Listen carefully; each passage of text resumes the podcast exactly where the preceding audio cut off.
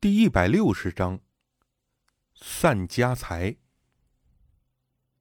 旧客户都全不再联系，相关的人只有方刚、老谢和小杨还有联络，但都是用旧手机号。这段时间我的身体非常的差，整天打喷嚏、头痛不止，好像天天伤风，晚上怕冷，白天怕热，很痛苦。于是我对那三位说要消失一段时间。看看是不是这个原因？方刚很生气，有什么大不了的呀？我又不是你的客户，没那么严重的。把你的地址发来，我这就过去看看情况。我连忙说：“先不用，以后再说。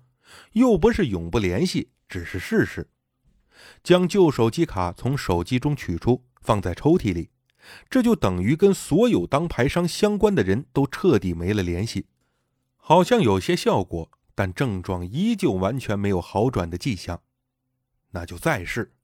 第二条是行善，这个好办。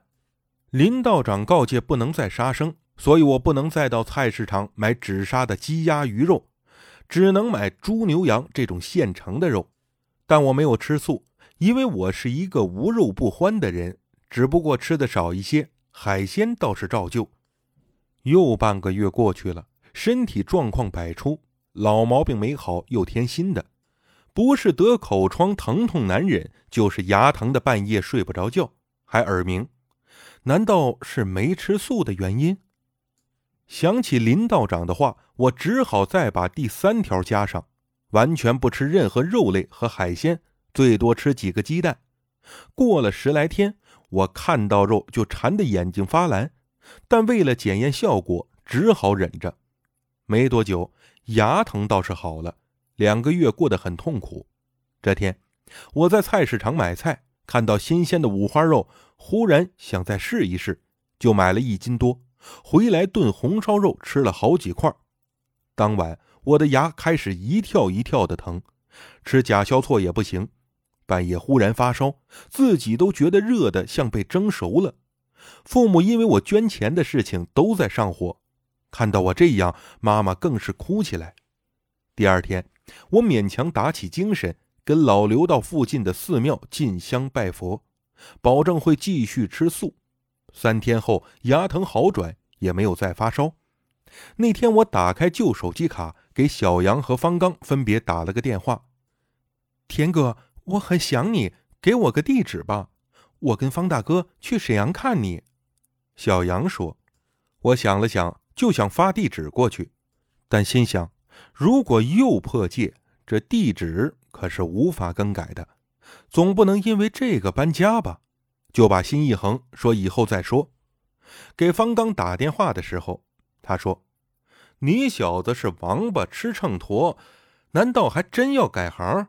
没用的，有钱不赚才是最大的罪过。”我忍不住笑起来：“哎呦，谁不想赚钱呢？”只要不让我把赚的这些钱都捐出去，吃素几年我也能忍。方刚让我千万不要捐，那才是傻子呢。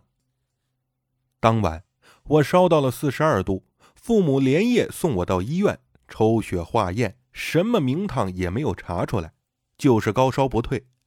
两天两夜之后，忽然就退了，跟没事人似的。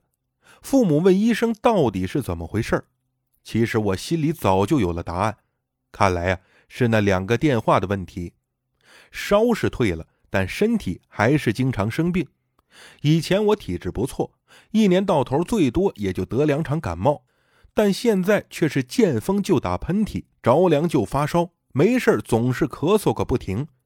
医生说是发炎，只能经常吃感康之类的药物。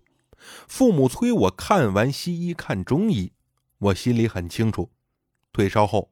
我很想再给方刚打电话聊聊此事，估计也在等我的消息，还要来沈阳找我呢。拿出旧手机卡，思前想后，我最后还是又收起来，实在没敢打。发高烧的滋味不好受。这天，我打开电脑账本算了算，这几年在佛牌生意上总共赚了八十万左右，而现在去掉存款，加上两套单间，相当于花了不到十万。于是我尽快将那两套房产挂到了中介公司，价格并不高，只用了七八天就全部卖出去了，加上现金，总共有七十二万。跟父母说了这个情况，他俩都不相信，但这些天的情况又很担忧，也不好说什么，只是唉声叹气的说倒霉。我咬定牙关，找到沈阳的几家公立敬老院，每家捐出五万，又捐给希望工程四十万。用来在辽宁省境内的贫困地区修建希望小学，剩下的十万左右，在几家寺庙的帮助下，做了好几场施粥法会，赚钱用了好几年，而把这七十万全部花光，只用了一个半月。在做这三件事的时候，我真希望是在做梦，看到这些钱全部转给别人，就像有人用刀挖我的肉，疼的不行。说来也怪，半个月过去，我的伤风症状好转了很多，不再畏冷怕热，喷嚏也越打越少。这时已经是五月了，冬去春来，身体逐渐恢复健康。父母整天唉声叹气，才想起这几个月因为生病折腾，花掉家中近两万块，等于这几年没赚到钱，还亏了。已经两个月没跟方刚、老谢和小杨联系，我的心很发痒。开始后悔为什么要把这些钱都捐出去，这不是有病吗？之前钱来得快，现在却穷得要死，让我很不适应。从穷到富容易，从富变穷可难。于是我又动了心，拿出那张旧手机卡，放进手机中，打开，进来了几十条短信。除了方刚、老谢和小杨，剩下的都是客户，都在咨询佛牌的事情。方刚发了三条短信，差不多半个月一条，内容都是相同的，还在闭关，地址发给我，我去沈阳看看。我住院的时候，方刚是直接来的医院，并不知道我家的地址。再看老谢，都是问我什么时候回泰国，跟他一起去吃海鲜大餐。我心想，去吃你也不请客，还是我掏钱。小杨发的最多。足有十条之多，都是关心我，问我身体怎么样。剩下的短信都是客户发的。查看着一条条短信，有的很急切，我似乎已经看到钞票在空中飞舞。放着钱不赚，方刚说那才是罪过呢。我在想，要不要再跟他们联系，或者继续做生意？捐了七十多万出去，还不够抵消业障的吗？那么多牌商半毛钱没有捐过，鞋牌照样卖，不也没事吗？凭什么到我这儿就这么多情况？心里很纠结。当晚我失眠了，想了很多，拿起手机翻看方刚、老谢和小杨给我发的短信，看了一遍又一遍，有时候甚至已经开始输入文字，但又删掉，实在是不敢。林道长的话都在耳边。不信真是不行啊！